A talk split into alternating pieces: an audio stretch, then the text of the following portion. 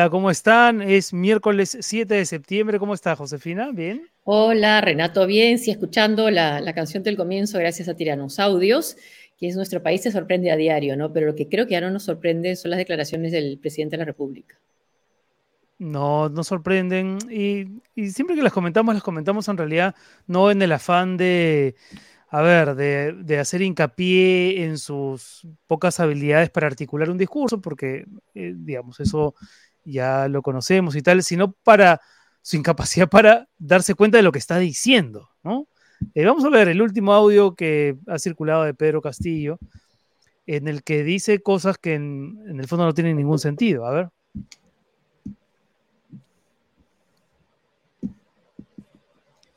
Es una conferencia sobre operaciones de paz de América Sí. Latina y el Caribe.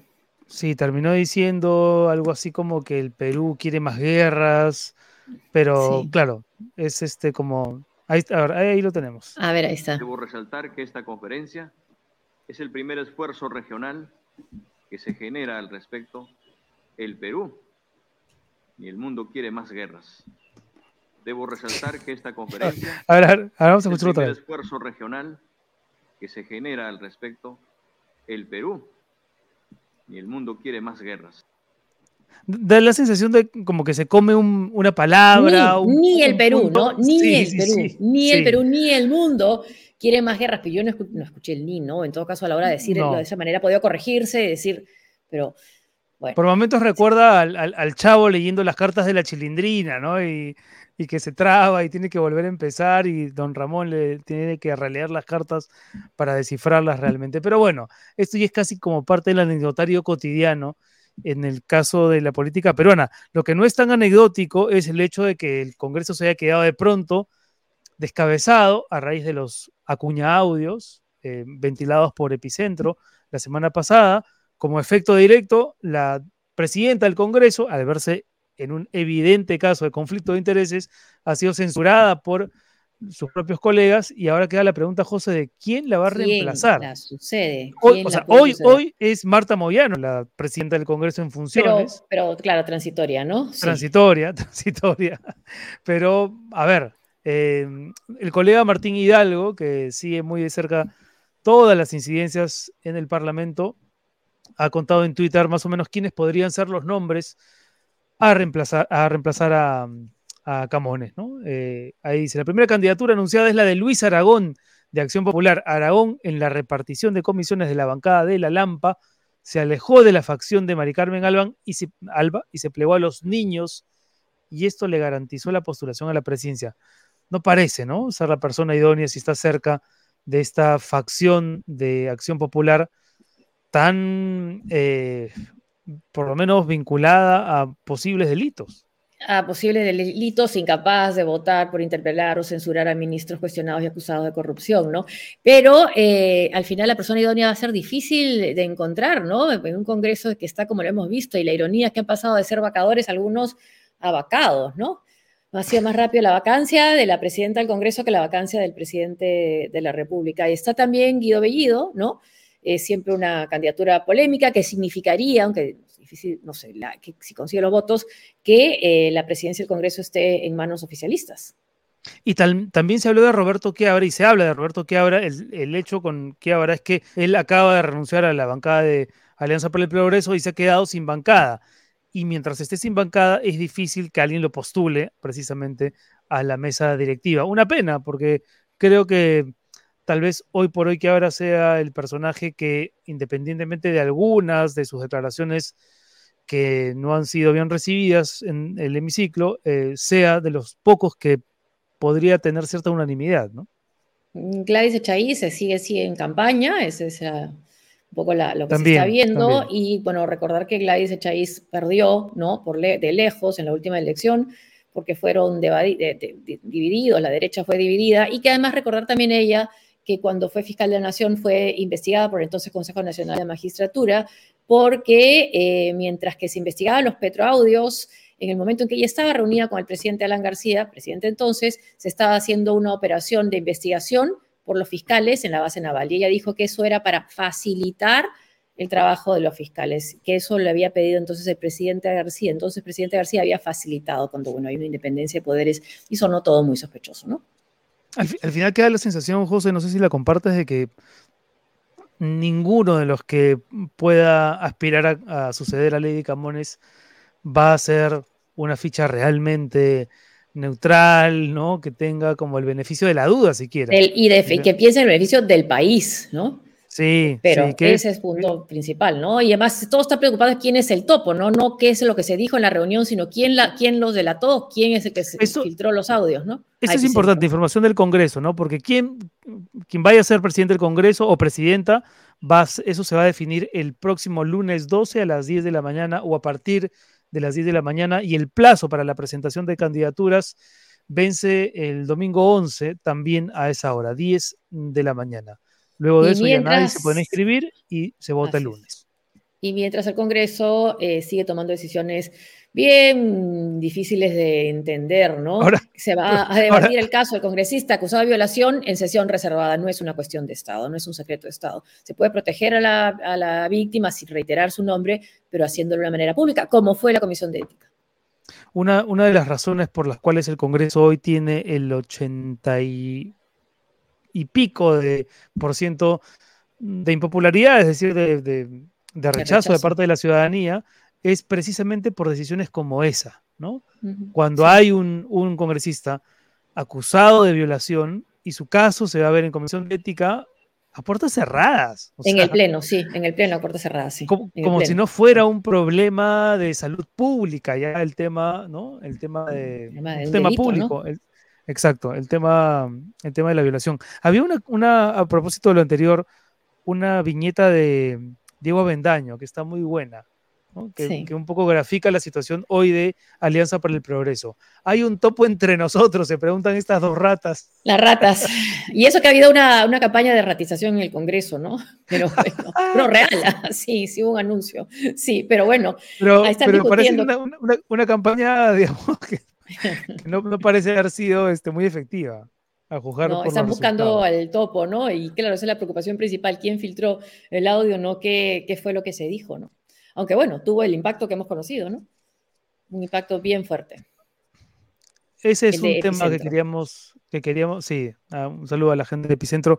Ese es un tema que quería comentar. El otro, eh, hoy, nuestro buen amigo Marcos y Fuentes en La Enzarrona divulgó la versión de Cruz Silva, que es periodista de IDL Reporteros, y ella señalaba que eh, Mariano González, el llamado ministro del Amor, hasta hace poco ministro de este régimen incluso, estuvo en la juramentación de la fiscal de la Nación y que además ha sido abogado de la jueza Enma Benavides, hermana de la fiscal de la Nación, una de las hermanas implicadas en temas que han sido dignos de, investigación. Favorecido, eh, la acusación es de haber favorecido a narcotraficantes, es bien seria, ¿no? Y por eso. De, haber aceptado sobornos de narcotraficantes. Sí, para salir eh, antes de cumplir con sus condenas, ¿no? Y eh, por ella fue que fue retirada el. Bueno, eso es lo que se le atribuye, ¿no? Coincidentemente, retiró a la fiscal que investigaba el caso de su hermana apenas tomó el mando, ¿no? Tomó, asumió el cargo. Vamos a escuchar primero lo que dijo efectivamente Cruz Silva en la encerrona. A ver el ex ministro del Amor, Mariano González, en todo esto. El rol de Mariano González no queda muy claro. En relación con la fiscal de la Nación, Patricia Benavides, él aparece en su juramentación el primero de julio de este año. En ese entonces, él era abogado de su hermana, la jueza Emma Benavides, que venía siendo investigada por la institución que ahora ella encabezaba, el Ministerio Público. A los tres días, el 4 de julio, Mariano González asume como ministro del Interior. Ya sabemos ahora, semanas después, bajo qué rol, el famoso rol del caballo de Troya. Posteriormente, Mariano González aparece en los medios de comunicación hablando sobre la gestión de la fiscal de la Nación y que también sería bueno que explicara lo que aparecía como sus cuestionamientos, no tanto en un tono de autocrítica, sino de supuestamente demostrar que esos cuestionamientos no tienen fundamento. Bueno, eso es lo que, lo que comentaba la periodista Cruz Silva en la enzarrona y buscamos al exministro González para que nos diera su versión. ¿Fue o no abogado de la hermana de la fiscal de la Nación? A ver qué fue lo que nos dijo. Nunca ejercí la defensa técnica ni efectiva de la señora Emma Benavides. Nunca participé en ninguna audiencia, informe legal o diligencia alguna. En marzo del 2022 me apersoné al caso para una interconsulta. En abril asistí a la segunda Fiscalía Suprema para conocer el caso y pese a tener cita no fui atendido, razón por la cual me aparté del tema. Sus abogados continuaron con la defensa técnica y efectiva, siendo innecesaria la interconsulta. En cuanto a la fiscal de la Nación, Patricia Benavides, la conozco como conozco a muchos funcionarios públicos. No todos los funcionarios públicos son, en fin, no era funcionario público cuando estuvo en la juramentación de la, de la fiscal de la Nación, ¿no? Sí. De haber sido inicio, calidad de amigo, ¿no? No sé si se escuchó bien al inicio, pero decía nunca ejercí la defensa. Nunca, exacto. Sí, nunca, nunca. A ver, ya, ya. pero dice, me apersoné en marzo del 2022. Me apersoné motu propio, fui ahí a la Fiscalía de la Nación porque se le ocurrió esa, e, es la parte ir a averiguar, a indagar por esta la suerte de esta señora de qué, acusada de, de, ¿no? De, que, de la acusación grave de beneficiar a narcotraficantes. O sea, se apersonó él porque un día dijo, estoy acá, voy a averiguar qué pasa con este caso. Además, nunca además, nunca ejercer la defensa técnica suena ejercer la defensa no técnica, ¿no? La defensa política, la defensa, este, no sé, da la sensación. Y, la segunda respuesta, sobre todo, cuando dice, conozco a la fiscal, como conozco a muchos funcionarios, no parece la forma más esclarecedora. Y, se, y, se, acercó, se fue a la segunda Fiscalía Suprema para conocer el caso. O sea, sí hubo ahí, eso no es una diligencia, no sé cómo llamarla o sea, sí fue pues. incluso ahí. Ahora, que no lo recibieran es otro tema, pero que él sí tuvo ese encargo. ¿Quién claro, porque además, hacer eso? Además, dice, me aparté porque no me recibieron. Quiere decir que si lo hubiesen recibido, hubiese continuado con la defensa. continuado, ¿no? Sí, sí, pues, también saber si, si por eso recibió algún honorario, ¿no? Porque es una gestión que ha hecho ahí, ¿no? De apersonarse y de ir a conocer el caso. Muchas preguntas que el ex ministro González tendrá que responder si es que algún medio se las hace, porque además hoy nos hemos visto con la sorpresa de que esto que le hemos preguntado tendría que haber sido también hecho por tantos medios, ¿no? Qué raro que no hayan preguntado eso. Y que no es un delito que sea amigo, pero sí llama la atención que haya estado presente en una ceremonia como esta sin haber tenido una, un título, digamos, una, una, autoridad para estar ahí, ¿no? No era autoridad en ese momento, ¿no? Así es. Eh, oye, este viernes voy a, antes de ir con nuestro invitado de hoy, que es Jesús Alzamora, con quien no vamos a hablar de política, sino... También, también de política. O tal vez, sí, o tal vez. Sí. o tal vez sí. Eh, pero también para refrescarnos un poco de estos temas tan áridos y tan pesados. Pero no quería dejar de mencionar que este viernes, José, voy a estar conversando con, ahí está, la Fundación Gabo la Fundación Gabo. La Fundación que es una fundación de periodismo latinoamericana muy reconocida, ha, decidido eh, que sálvese quien pueda ser un objeto de estudio y nos ha invitado a participar del festival que es en octubre, noviembre me parece. Yo no voy a poder estar porque, bueno, estoy acá muy lejos, pero voy a participar este viernes en esta conversa en El Hormiguero, una mirada a los medios nativos digitales latinoamericanos. ¡Qué responsabilidad! ¿Qué voy a decir, José? sí, y yo menos, que también nos han Vamos a ir después en, octubre, porque nos han invitado sí, a participar en Bogotá a, esta, a este encuentro, que es, bueno, agradecemos mucho, eso es un honor, ¿no? Para, para este grupo que hemos hecho, sabes quien puede, que existe gracias a ustedes que nos siguen. Me han puesto la, la hormiga en la cabeza ahí que... Un abrazo a nuestros Patreons y a los suscriptores premium que hacen posible este desafío, este desafío periodístico. Así es, con 21. Jesús Alzamor está con nosotros. No lo habíamos tenido antes. Y yo lo he escuchado conversar con Pedro Salinas, así que también le entra a los temas, a los temas serios. Además de ser conductor en de YouTube, ha sido presentador de tele mucho tiempo. Eh, y e, es escritor también, es mago y sobre todo es papá de Vicente y de... y de Lorenzo, que, Y de Lorenzo, que está en camino. ¿Cómo está Jesús? Bienvenido. Hola Jesús, ¿qué tal? Bien, gracias por la invitación. Me encantó eso de, de conversa de temas serios también. Me, me gustó, ¿ah? porque es cierto, es cierto. La gente dice, ah, este payaso todo el día mete chongo. También se puede hablar de algo serio de vez en cuando, claro. Pero ojo, ojo que, o sea, que, lo, que las entrevistas de entretenimiento que tú haces, por definirlas de alguna forma, por supuesto que también toman tocan temas serios, ¿no? Temas como, no sé, la, la, la depresión, la ansiedad, yo, yo que la sigo a veces también llevas a los artistas precisamente a ese ángulo más incómodo que no tiene que ver con el show business, sino con ellos, sus taras, sus problemas, sus propias complejidades, ¿no? O sea, es un tema que te interesa, hablar de lo serio, por supuesto. Me interesa, sí. Creo que lo que más me interesa es tratar de, como siempre digo, cuando me preguntan cómo te preparas para una entrevista, trato de no hacer preguntas wikipediescas, ¿no? Trato de no hacer las preguntas que, que por ahí salen en Google y que cualquiera puede buscar, sino buscar sacar algo del invitado que por ahí no se sepa y, que creo que hace que, funcione la conversación y que, bueno, a nivel digital también hay otro lenguaje que hay que, hay que cubrir y que también sea más atractivo para, la persona que lo va a ver en su celular o en su tablet o en su computadora. Y tienes un espacio también para libros, la estantería. Sí, tengo un espacio para libros. Eh, yo tenía muchas ganas de hacer algo de libros y de sacar esa idea de que los libros son aburridos, ¿no? a mí los libros me ayudaron muchísimo en la vida, creo que es lo que más me ha, como que lo que más me ha ayudado en general a, desarrollarme como profesional. Y siento que tienen un pésimo marketing de que son aburridos, de que leer es tedioso, que flojera. Así que la estantería nace como un espacio para poder meterle diversión a la gente que por ahí no está acostumbrada a abrir un libro porque le tiene pues pánico o miedo. ¿Y alguna, alguna edición de la estantería que haya sido como la más popular, la que te sorprendió, dijiste, bueno, qué bien? Creo que sí, una de las primeras sobre el libro Prosas Apátridas de Julio Ramón Ribeiro, que es ah, uno de mis favoritos de toda la vida, fue uno de los que funcionó muy bien. Y otro fue la del Padrino de Mario Puzo, el libro que lo he leído dos veces y que también le fue muy bien. Y ahí me di cuenta que si, si lo empaquetabas bien, le podías jalar el ojo al público no lector para que mañana más tarde pueda agarrar un libro, ¿no? Era muy gratificante cuando te decían, oh, vi la estantería y por eso leí el libro y me compré este otro libro y wow, me parecía súper chévere, sí. Ahora Jesús, eh, bueno, la estantería, la lengua, la banca, es como tienes varios, eh, de hecho, hazme la taba, ¿no? Para, para las crónicas de los viajes.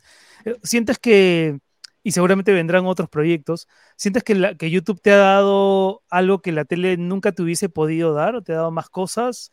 Totalmente. sí, totalmente, o sea, sin duda.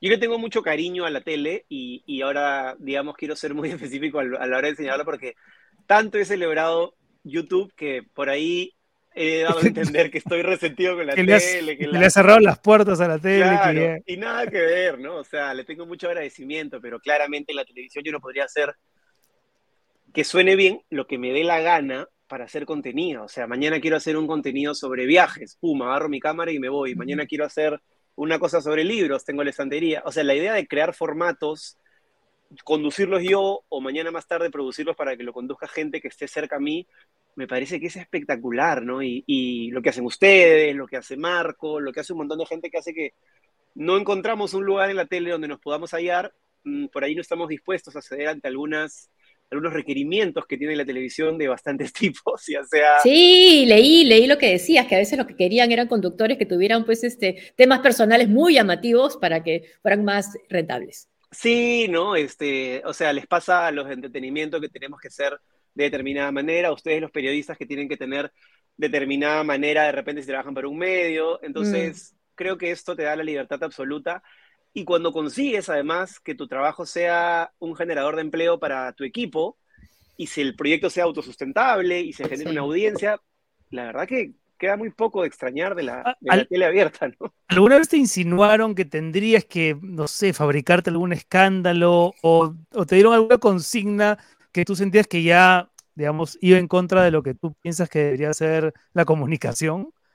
Escándalo nunca, escándalo nunca porque tuve la suerte de trabajar en una especie de burbuja televisiva de la señal abierta que era eh, latina en el momento en que tenía todos estos formatos grandes, que tenía tres o cuatro a la vez, llámese La Voz, Claro. El Último Pasajero, Yo Soy. Que, Tiene se regían, digamos, por una serie de valores estándar internacionales, ¿no? Claro, que- el, así, el primer programa que yo hice a mí me vino a supervisar un eh, productor inglés que supervisaba todos los Got Talent, todas las franquicias del mundo, y era, era muy, muy claro el formato, ¿no? Donde sí sentía que a veces había que hacer cosas que por ahí no me gustaban, es en este rollo que siempre yo me burlo y siempre fastidio a Cristian Rivero, que todavía está ahí, lo jodo durísimo y le digo, esta idea social de, bueno, vamos a ayudar a este señor que no sé qué, y para eso el señor tiene que llorar en la cámara y le vamos a regalar su cosa. Y yo, le, Sí, y yo lo, sí. lo burlo y le digo, o sea, eso, sí me ha pasado, ¿no? Que me han dicho acá en el, en el micro, oye, Hazlo ya, llorar, hazlo llorar. que llore.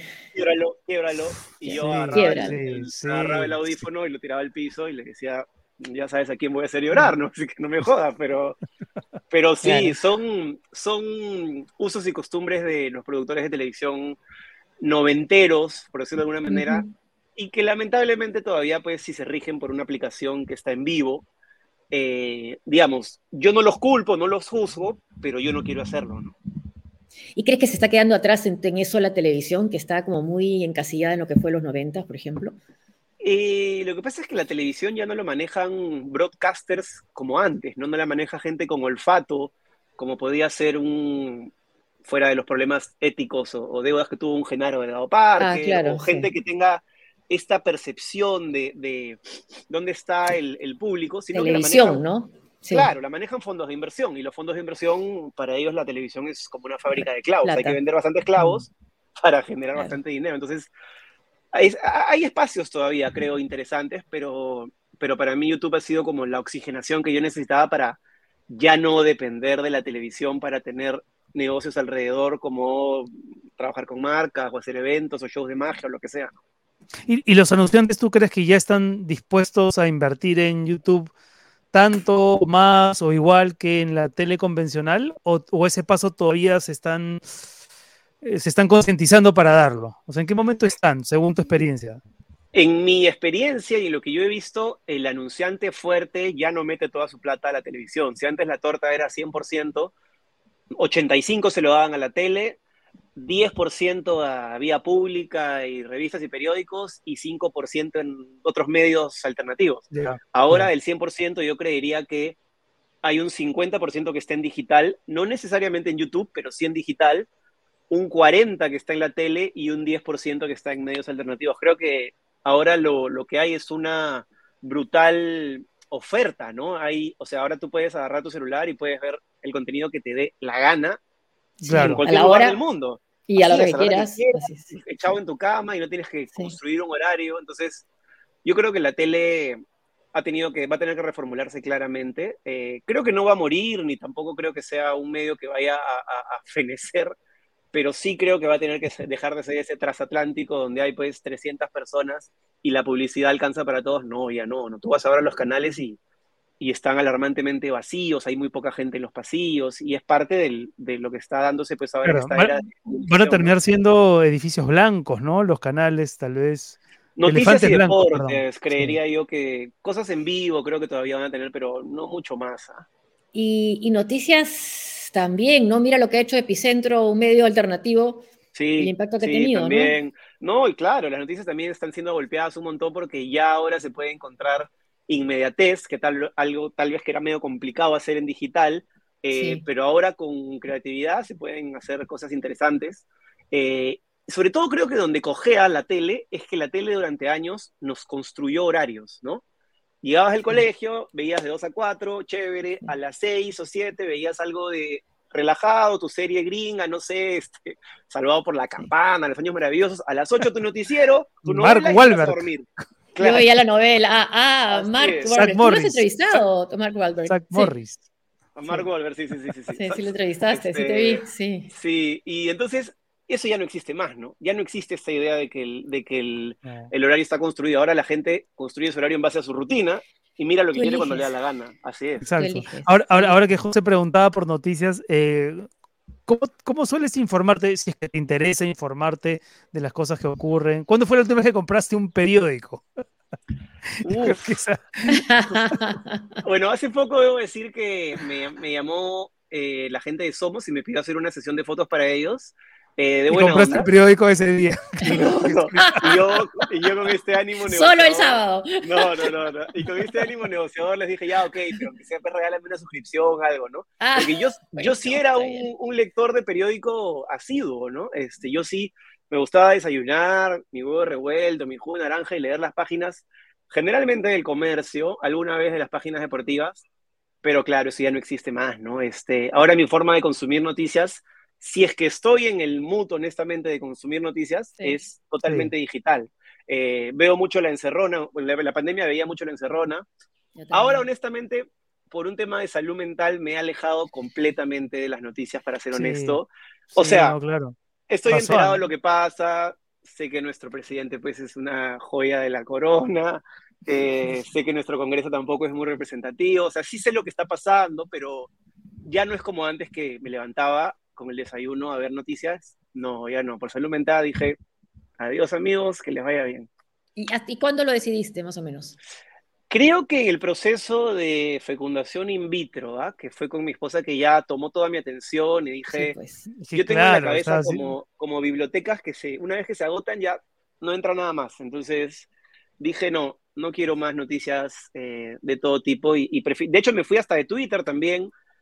Me fui entre comillas, ¿no? no es que cerré mi cuenta ni nada, pero dije ya, borré la aplicación del celular y creo que ha sido una sabia decisión. Y Ahora- ahora que mencionabas- El bebé. Sí. Así es. Y ahora está en camino nuestro querido Ahora, ahora pero, pero tú has hecho algo que, que a mí me parece muy arriesgado, pero también me parece muy o sea, arriesgado, intrépido, y, y creo que también lo valora mucho, lo valoran mucho tus seguidores, establecer conversaciones con tu esposa, ¿no? Con, con María Paz, Sí, donde, sí. Donde además se cuentan todo lo que seguramente ya se han contado, pero una cosa es contárselo con cámaras y descubren probablemente cosas de ustedes mismos que tal vez conversaciones casuales del día a día no sacarían, ¿no? Información que no saldría así nomás. ¿Cómo ha sido esa experiencia?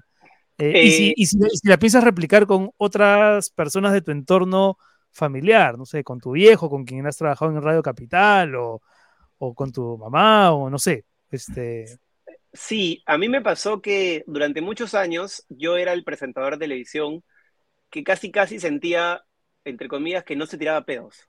Era el que presentaba, el que nunca opinaba, el que siempre estaba bien. Comercialmente me servía mucho, pero llegó un momento en el que dije, ya no más, o sea, quiero tener un espacio donde yo pueda opinar, donde pueda hablar, donde pueda, ¿por qué no en algún momento confrontar? No necesariamente confrontar, pero digamos, emitir opinión.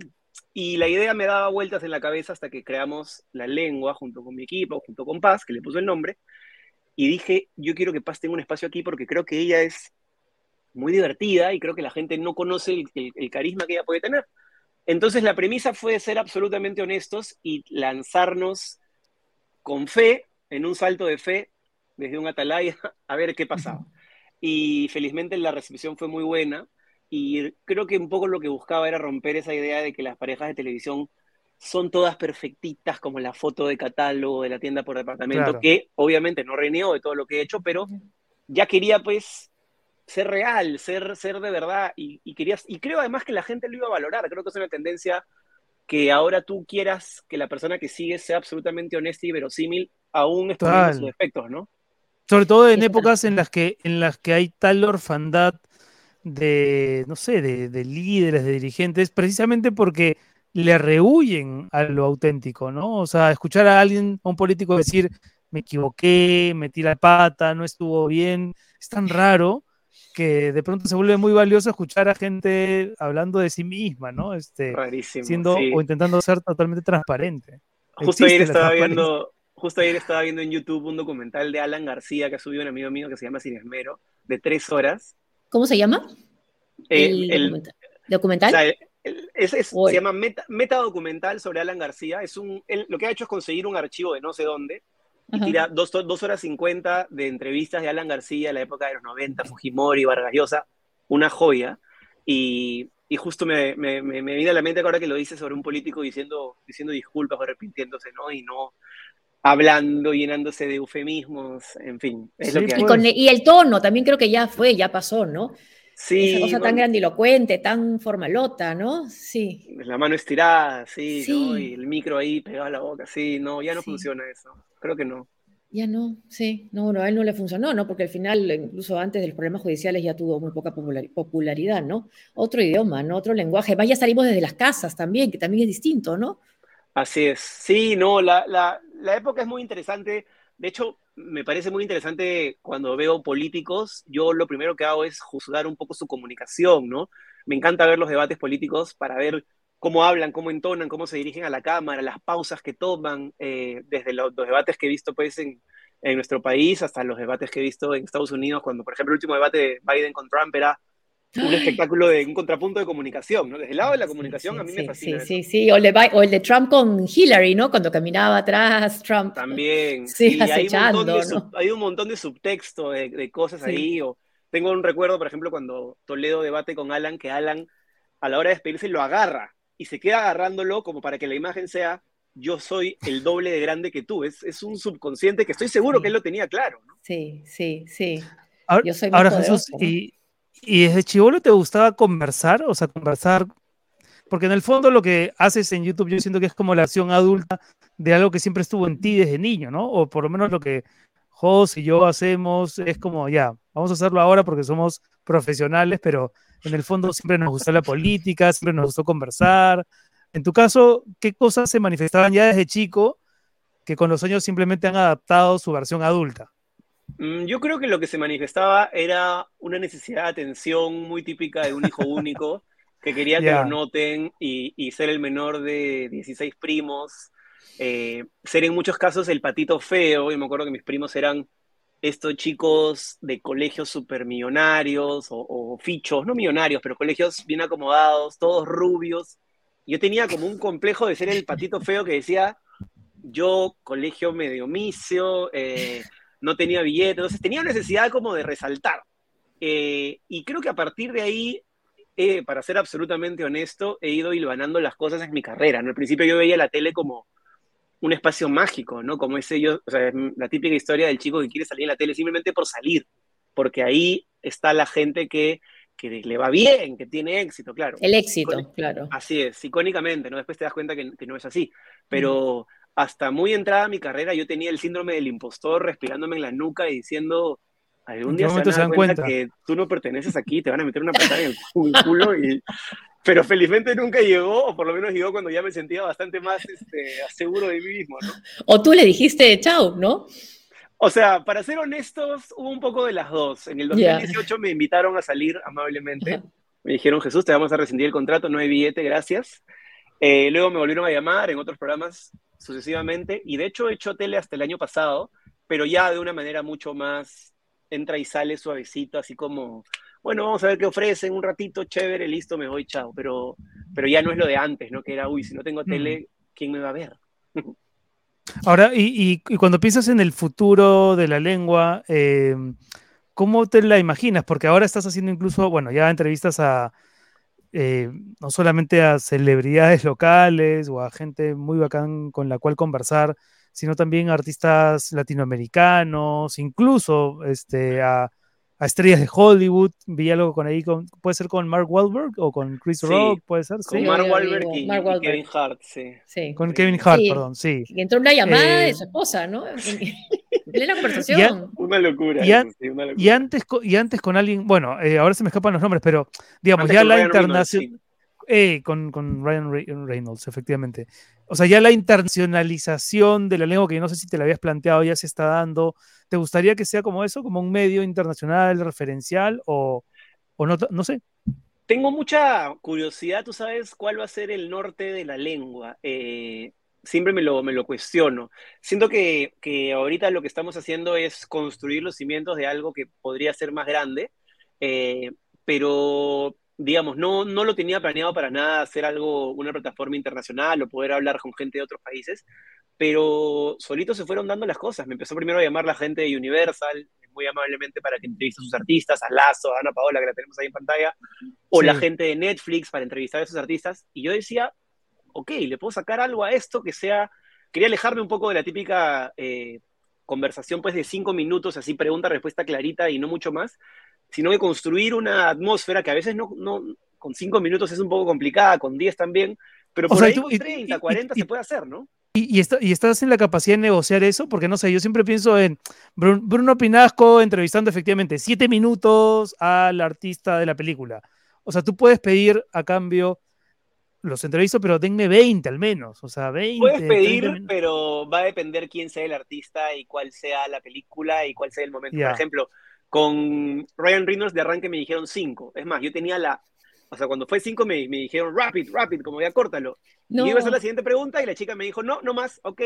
Y yo como que, ok, Ryan, gracias. Felizmente él muy buena onda, se, se despidió, incluso mandó un mensaje a su, a su manager para que le digan a la gente de Netflix que le había gustado mucho mi, entrevista, en fin. Ah, o sea, sí, fue increíble, yo me sentí un golazo, pero tratas de negociarlo, pero al final entiendes que es parte de de una chamba que ellos le están dando pues a 10 medios, 20 medios en un solo día, entonces no por algo te la van a dar, no, no, no, no por tu linda cara o porque seas buena gente te la van a dar más tiempo, ¿no? Pero con algunos, sobre todo con los músicos, sí he conseguido eso, ¿no? Ahora con, no sé, con Dana Paola, o con Sofía Reyes, o con Lazo, eh, sí los puedo exprimir un poquito más y, y se puede llegar un poquito más, pues porque mínimo media hora necesitas para tener una relación que pueda ser palpable, creo yo, en una mm. conversación en cámara, ¿no?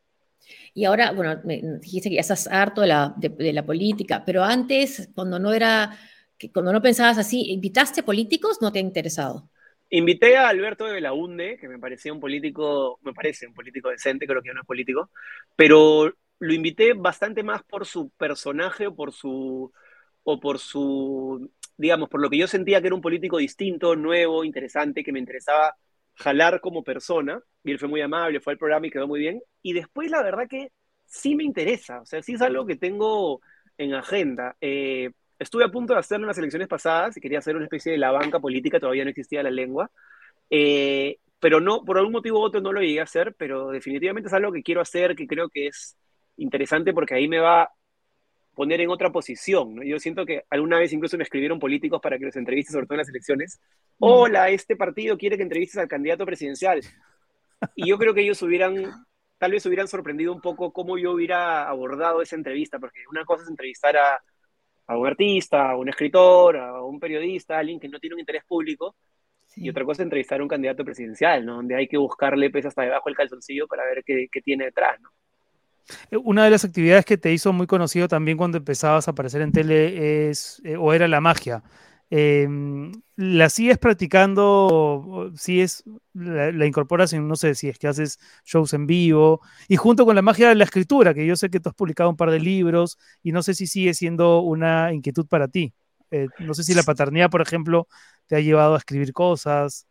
me interesa mucho la magia y la literatura como herramientas eh, creo que dejé de sentirme, yo en un momento era un mago, o sea, sí, sí, sí, claro, sí me acuerdo. De, profesión, digamos, trabajé, los primeros cinco mm. años de mi carrera era absolutamente mago, trabajaba todo lo que podía todo lo que los shows me contrataban. Ya no me siento así, sí hago magia cuando me contratan, y hace un show de escenario, un cóctel o lo que sea, pero ya siento que es una herramienta adquirida y no me considero un mago eh, porque no estoy haciendo magia 24/7 ni cerca. Me pasa lo mismo con la literatura, ¿no? Me, me, agarró una época en la que yo escribía mucho para revistas, hacía crónicas para, para diferentes medios, para periódicos, escribí tres libros. Ahorita no me siento un escritor, a pesar de que no creo que haya dejado esas, esos oficios o esas maneras de, de, ganarse la vida, pero siento que están ahí dormidas, una suerte de anestesiadas, pero que en cualquier momento podrían activarse. Me interesa mucho escribir un, un cuarto libro, no lo tengo claro todavía sobre qué sería, pero mm. ahí está siempre la posibilidad. Estudiaste Derecho en la de Lima. ¿Te gustó estudiarlo o, dijiste, bueno, ya lo termino porque hay que tener el título? Más o menos eso segundo que has dicho. Ya. este, mi viejo tenía un estudio de abogados, mi viejo se pedía al Zamora igual que yo, por ende era como un deber ser abogado, ¿no? Porque el estudio al Zamora Valdés y porque el edificio al Zamora Valdés y el Poder Judicial y todo el floro y yo le dije, bueno, no me gustan mucho los números, así que ya vamos con el derecho. Pero apenas entré me di cuenta, que, así es, por descarte. Pero apenas entré a facultad me di cuenta que no me gustaba en lo absoluto, no, no me hallaba. Y yo tenía una premisa muy triste en esa época que era, la vida es la mitad de la vida haciendo algo que no te gusta para ganar dinero y con ese dinero poder disfrutar la otra mitad de la vida. Ese era mi, digamos, mi paradigma de vida, así vivía yo, hasta que apareció la magia, la literatura, la actuación, la tele, y dije, eso es mentira, uno puede vivir viviendo el 100% del tiempo haciendo lo que le gusta, obviamente trabajando y sacándose la mugre, pero haciendo algo en lo que cree. No tienes que alquilar tu tiempo haciendo algo que no te gusta por un salario, eso es mentira. Claro, había que probárselo a mi papá y a la sociedad y el juicio de valor y lo que te señalaban ahí tus amigos que te decían, ah, pero cuando seas grande no vas a poder alimentar a tu familia con tus cartas. Eh, y, la verdad que gracias a Dios, así es. Yo, y, ¿Y cuando, caso y me fue bien. ¿Y cuando tu papá te dijo bien? Creo que la validación llegó con la televisión, sí. O sea, cuando yo le dije, papá, me han contratado para tener un programa en Plus TV que se llama Acceso Restringido, mi hijo me miró como, wow. Y ahí en su cabeza... Era verdad, era verdad, era verdad. Así es, en su cabeza de baby boomer dijo, ah, mi hijo, televisión, éxito, ya. Te dejo de joder entonces y ya no te voy a fastidiar de que seas mago, ¿no? Porque al principio tenía que hacer mis trucos casi, casi eh, a escondidas, ¿no? Porque era como, ¿cómo tú que eres abogado vas a estar haciendo magia? Pues, sí. En fin. Bueno, algunos abogados hacen magia, ¿no? a veces. Bastante ahora, más de lo que deberían. Ahora, que estás esperando, ahora, que estás esperando, un segundo hijo, eh, ¿cómo, sientes que te ha cambiado la, paternidad? O sea, es un vuelco tan drástico, creo yo, en la vida de cualquier persona. Eh, y cada uno lo vive de formas tan distintas, pero siento que siempre hay aprendizajes radicales y es tan fácil fallar todos los días. Creo que es más fácil fallar que acertar. Eh, ¿cómo, lo vives tú? O sea, ¿qué cosas han cambiado en ti, en tus prioridades, en tu uso del tiempo libre? ¿En cuánto te repites? ¿Cuánto, de ese baby boomer que, como has definido tu papá, aparece en ti cuando quieres dar una lección? Me has hecho acordar tu libro, La licencia que nos separa, tal cual. Sí, eh, te repites, pues efectivamente, cuando yo veo a mi hijo y a veces le estoy regañando como me regañaba mi viejo y es casi como que siento el recuerdo vívido de la sensación que yo tenía cuando mi viejo me gritoneaba, pero luego dices, hay cosas en las que tengo que tener un poco de disciplina, autoridad.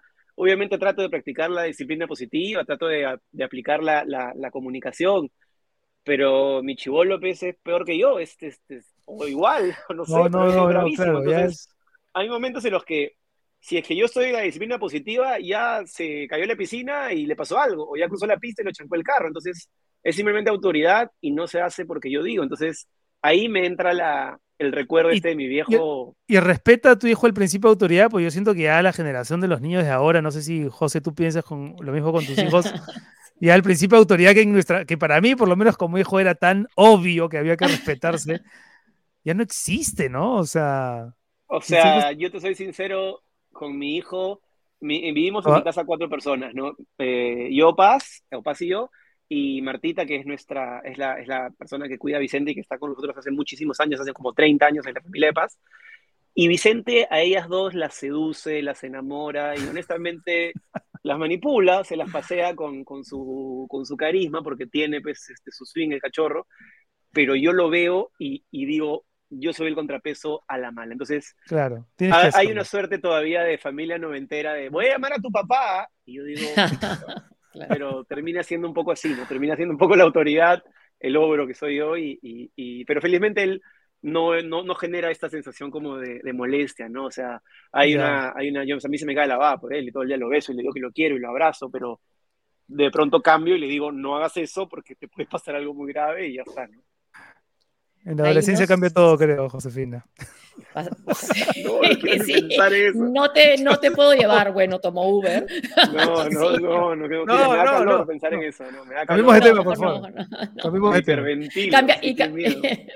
Cambiando de tema, un seguidor hace una pregunta. Ricardo Garreta pregunta, si, no sé si la tenemos ahí, si pudieras entrevistar a el presidente, si entrevistaras a Castillo, ¿cuál sería el enfoque según tu estilo de las preguntas? Creo que me encantaría, de hecho sería increíble. Eh, trataría de demostrar un poco o de, preguntar de manera incisiva, tal vez de manera algo un poquito como, como, no sé cuál es la palabra, no quiero decir manipuladora, pero de una manera un poquito más estratégica, eh, todas las cosas que se le acusan, todos los señalamientos que tiene, ¿no? Eh, y creo que inconscientemente yo no puedo entender cómo el presidente Castillo no tiene la capacidad mínima para eh, un político, un presidente, un gestor. O sea, creo que no, creo que no está preparado eh, el pobre hombre para la tamaña responsabilidad que tiene. Creo que no tenía idea dónde se estaba metiendo. Una cosa es ser un sindicalista y otra cosa es ser un presidente, que tiene que ser un político, que tiene que gestionar y gestionar egos y, y pactar. Entonces, buscaría hacer preguntas en las cuales pueda desnudar un poco este lado que creo que no ha preparado bien él y algunas, de algunas preguntas un poquito más periodísticas que tendría que investigar para poder destapar toda esta cosa terrible y todas esas acusaciones tan duras que tiene que, que ya no son pues únicamente un ataque de la ultraderecha para bajarse al presidente que no les gusta, sino que son indicios eh, reales, eh, con asidero y que tienen que investigarse ya mismo, ¿no? O sea, por menos yo creo que a otros presidentes los vacaron o les dieron su hasta luego, ¿no? Antes de que nos gane el tiempo, si hubiese una única entrevista que tú tuvieses que elegir para que la gente conozca tu trabajo, Jesús, gente que por supuesto no ha tenido acceso a tu chamba, ¿hay alguna que tú dirías que, bien, no solamente que bien estuviste, sino que bien fluyó, que bien estuvo el entrevistado, cuánto contó? Eh, no sé, no sé si hay algo, si, hay un, si, alguna vez te has planteado un ranking de tu propia chamba. Es difícil eso, eh, le tengo cariño a una que es una de las que nos abrió la puerta a esto, que es una que hice con Edison Flores, porque fue la primera en la banca. Hace cinco años yo le, yo le, escribí un mensaje por Instagram y le dije, causa, quiero hacer un programa de entrevistas, no existe, no hay nada, ni siquiera hay nombre, pero quiero que seas mi primer invitado. Y él me dijo, voy. Y no nos conocíamos, ¿ah? no, nunca nos habíamos hablado, nada. Llegó, se sentó y fue una entrevista increíble que fue rebotada incluso en Televisa. Me pidieron que haga un, gorro de presentación para, para, para poder, digamos, con mi autorización ponerla allá. Y creo que eso me dio una reafirmación de decir, ok, tú conductor de televisión, que la gente te asocia como simpaticón, pero con poca profundidad, puedes hacer esta chamba de verdad. Entonces, eso fue una valoración para mí. Y recientemente me gustaron mucho dos que hice, una con Hernán Barcos, el futbolista de Alianza Lima, que cuenta, una, sí. cuenta, cuenta una historia increíble que yo supe, creo, tocar con sensibilidad para no ser algo incómodo, impertinente, que cuenta cómo le regaló un departamento a la chica que trabajaba en su casa, conociéndola recién en 20 días, y cuenta todos los detalles de una manera tan bonita, tan... Y creo que fue, fue eh, bonita, ¿no? Y luego, la verdad que, tengo varias que le tengo feeling. Y bueno, en la lengua, que yo siempre digo que no entrevisto, sino que converso, creo que las que tengo con, con, María Paz son muy bonitas, ¿no? Hay un programa que se llama Grabamos Peleados, que tiene como medio millón de vistas, que creo que fue muy gracioso. Por que mencionaste Alianza, este, mis condolencias por el último clásico, tenía que decirlo. 2-0 en la casa, nunca está de más. Jugaron, bien, jugaron bien. A todos mis amigos de la U los felicité porque creo que fueron justos ganadores. Así que con el dolor de mi corazón y la hidalguía reconozco que ganaron bien, sí. A ver, otra pregunta. Hay dos de nuestros seguidores. Lucho, Gonzalo, ¿algún invitado que volverías a entrevistar una segunda vez? Sí, a ver, se has entrevistado por segunda vez, ¿no? Sí, o sea, trato de tener como que el lado de entrevista, perfil en la banca y el lado de conversación, entre comillas, foto del momento en la lengua. Y uno de los que más me gusta tener es a Cristian Rivero porque ha sido mi dupla televisiva, nos han pasado cosas muy parecidas y tenemos una, como un choque de, generaciones, a pesar de que nos llevamos ocho años.